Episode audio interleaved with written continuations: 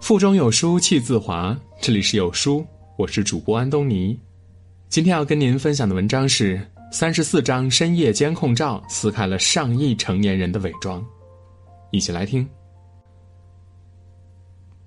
为了父母、子女、房子，我们拼死拼活，不敢倒下，因为身后空无一人。你必须死撑着，才有机会瞥见未来的曙光。但有些人，即便拼尽全力活着，他们也看不见未来。他们的人生只有六十分，甚至更低，不及格。但他们的人和信念却闪闪发光。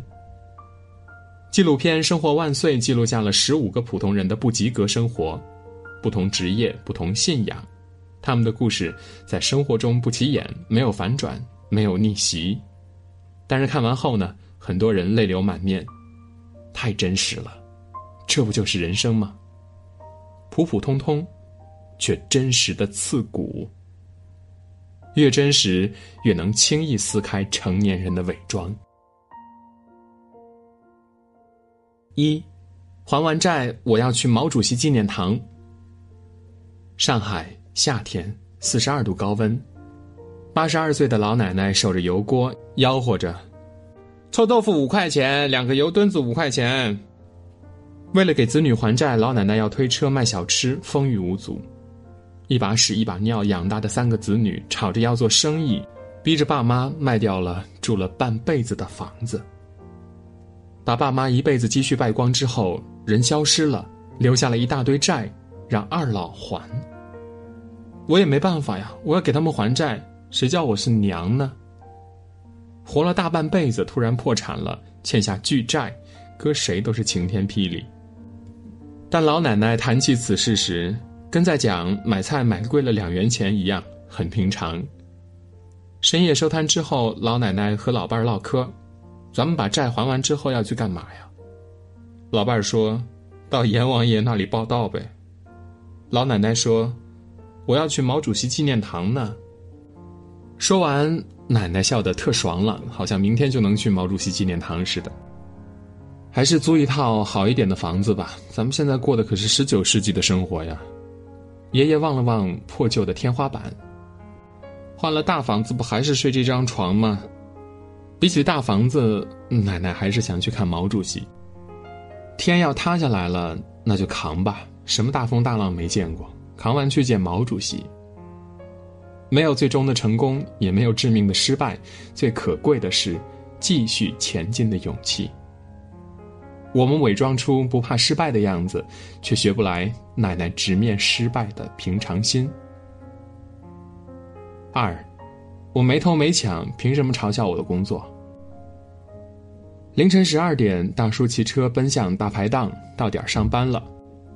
二十多年来，他几乎每晚都在这里卖田螺、陪酒陪唱，常客都喜欢跟他喝酒、抽烟、聊天诉苦。陪客人喝爽了，他开始唱徐小凤的歌，特别是那首《顺流逆流》，每晚必唱。这首歌教会他做人，陪他熬过最难受的时光。早年和妻子离婚了，他靠陪酒卖唱把女儿养大。供女儿上了大学之后，同学嘲笑他的工作，女儿埋怨他，想让他换工作。明哥反问女儿：“你同学爸妈扫大街捡垃圾，你有嘲笑过他们吗？”女儿说：“没有。”那他们凭什么嘲笑我的工作呢？明哥没偷没抢，凭自己的努力把女儿养大，他无愧于心。就像歌里唱的。不相信为做牺牲竟先可拥有，只相信是靠双手找到我欲求。最后一桌客人结账走了，他可以下班了。他推着车摇摇晃晃的，累了就挨在大街的栏杆上休息会儿。所有辛苦他都默默接受，再多心酸，他都从不放手。哪怕再苦，图个我无悔，图个光明磊落。我们伪装出体面的样子，却学不来大叔心酸时的光明磊落。三，我不是金钱教，我还有一个良心。六十六岁的老头在拉萨蹬三轮车载客，蹬了二十多年。早上在家吃碗斋面，他一整天都在外面揽客载客，深夜才回家。客人看他登得气喘吁吁的，问他这么大年纪了怎么不回家呢？他说：“这里赚钱比较多嘛。”他载了无数人去布达拉宫，自己却从来没去过。门票太贵，他舍不得。在拉萨生活二十多年了，但这个城市的一切跟他没多大关系。光是忙着讨生活，他就已经很费劲儿了。即便费劲儿，他对每个客人都特爽朗，精气神儿特棒。去不去？走不走？他吆喝着。有些客人不理睬，有些会说。太远了，你去不了。这时候爷爷会说：“那我就找近的哈。”拉人去医院，他都会问一句：“要不要帮忙啦？”要退休回老家前一晚，车友们给爷爷践行，大家边喝边说信仰。有人说：“凡所有相，皆是虚妄。”有人说自己是金钱教。爷爷撩起衣服，指着心脏说。我不是金钱教，我这心中间还有一个良心。外在生活是命运，内在信念才是光。如果你感到保持人性是值得的，即使这不能有任何结果，你也已经打败了他们了。生活中，我们伪装不出不信命的样子，却不知不觉丢了良心和信念。四。我们有幸来到这个世界，就是来享受快乐的。一对盲人夫妻在街上卖唱，最爱唱的是邓丽君的歌。收摊之后，两个人推着小推车回家了。爷爷拄着拐杖在前面探路，奶奶在后面跟着他。走到马路边，爷爷会特意提醒奶奶注意车辆。下雨时，他会在小车里摸出雨伞给奶奶撑着。中秋节这一天，他们特意买了啤酒和肉庆祝过节。吃肉前，爷爷提议碰个杯，奶奶开心的附议，但扑空了好几次才碰上。奶奶大口吃肉，跟爷爷撒娇：“你摸摸我的脸蛋，觉得我是不是漂亮的女孩子呀？”他们在一起二十多年了，没见过对方长什么样子。即便样貌装不进眼睛里，但是他们的内心装着彼此就够了。在爷爷眼里，奶奶就像小朋友一样，赚到一张全新的五块钱，也可以开心好几天。在奶奶心里，爷爷就像一个战士一样，什么都能替他解决。即便外界的光照不进他们的世界，他们却是彼此的光源。就像爷爷说的：“我活到这个年纪，赚到了没有多少时间了，但只要我在，不能让你自己到处摸呀，我尽量照顾你。”看不见很苦，两个人都看不到，生活更苦。但在爷爷看来，这世界上有牛生，有马生，只有人生是最高尚的。我们有幸来到这世上，就是来享受快乐的。苦中作乐，也是一种乐。躯体不好，但有灵魂相惜，仗剑走天涯，更是一种乐。最后，他们终于攒够了钱，买了电子琴，在街上唱歌的时候，就更开心了。他们不感谢痛苦和不公，他们感谢自己苦中作乐的本事。在生活的压力下，我们伪装出快乐的样子，却忘了苦中也能作乐。五，我不知道还有多少个明天。在病房里，一个医生扮成小丑的样子，逗生病的孩子开心，输着液、带着氧气机的孩子露出了久违的笑容。可孩子们不知道的是，眼前的医生自己也患了癌症。逗别人笑，自己也会开心点儿，尽管他不知道自己还有多少个明天。白天逗人开心，晚上他也会悲观的想着：我这辈子没有做过亏心事儿，命运挺不公的。他想拍电影，努力学习，高考考上了编导专业。可生活似乎总爱和有梦想的人开玩笑。考上编导那天，母亲患癌了。他放弃梦想去考护理专业了。当他学会怎么治疗妈妈的病时，他却去世了。当他稍微从妈妈的离世中走出来，一心想救死扶伤时，他自己也患癌了。命运似乎总是为难好心人。有时他会怀疑，是不是自己究竟做错了什么，才会让家里有两位癌症病人。生活于他而言真的很矛盾，他完全可以选择堕落，反正终究一死。但他没有，他还是选择看到孩子们的笑容，选择了希望。天亮后，他还是跟着视频学更多表演，逗更多生病小孩开心。世界以痛吻他，他却报之以歌。如果什么都很容易，那还叫什么选择呢？正因为艰难，才让他的选择成了一道光。六，知识是最珍贵的，知识贵于一切。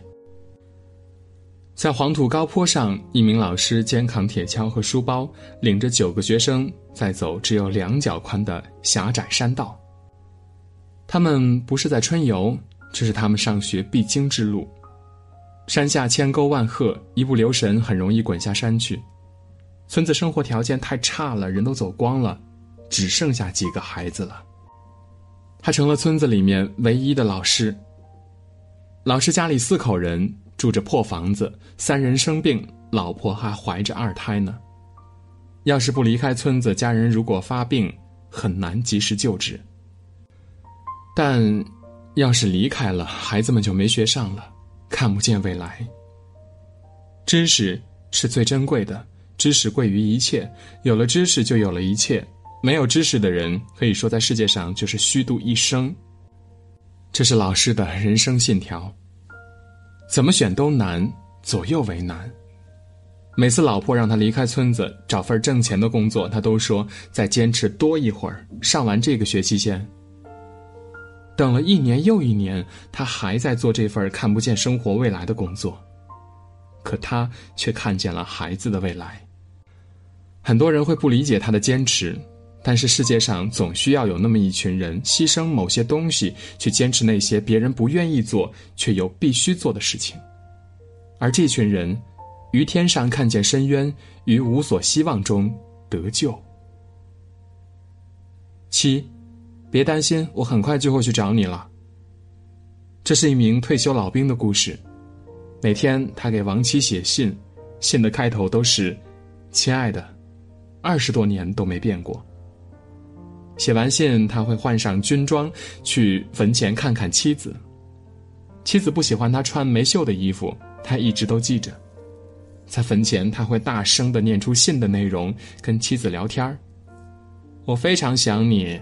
我昨天晚上梦到你了，想当年我们一起打鬼子的时候，老婆孩子，以前的战友们都相继去世了。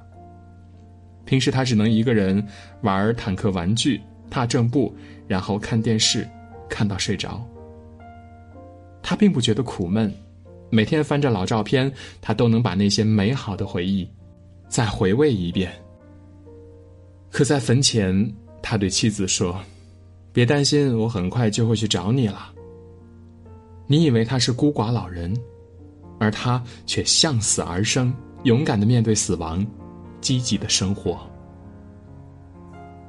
八，你我皆凡人，生在人世间。我们向往美好，美好与物质挂钩，常常会花尽心思伪装成美好该有的样子。但这群别人眼中六十分以下的人们却告诉我们，即便物质不美丽，也不阻碍普通人看见美好，散发美好。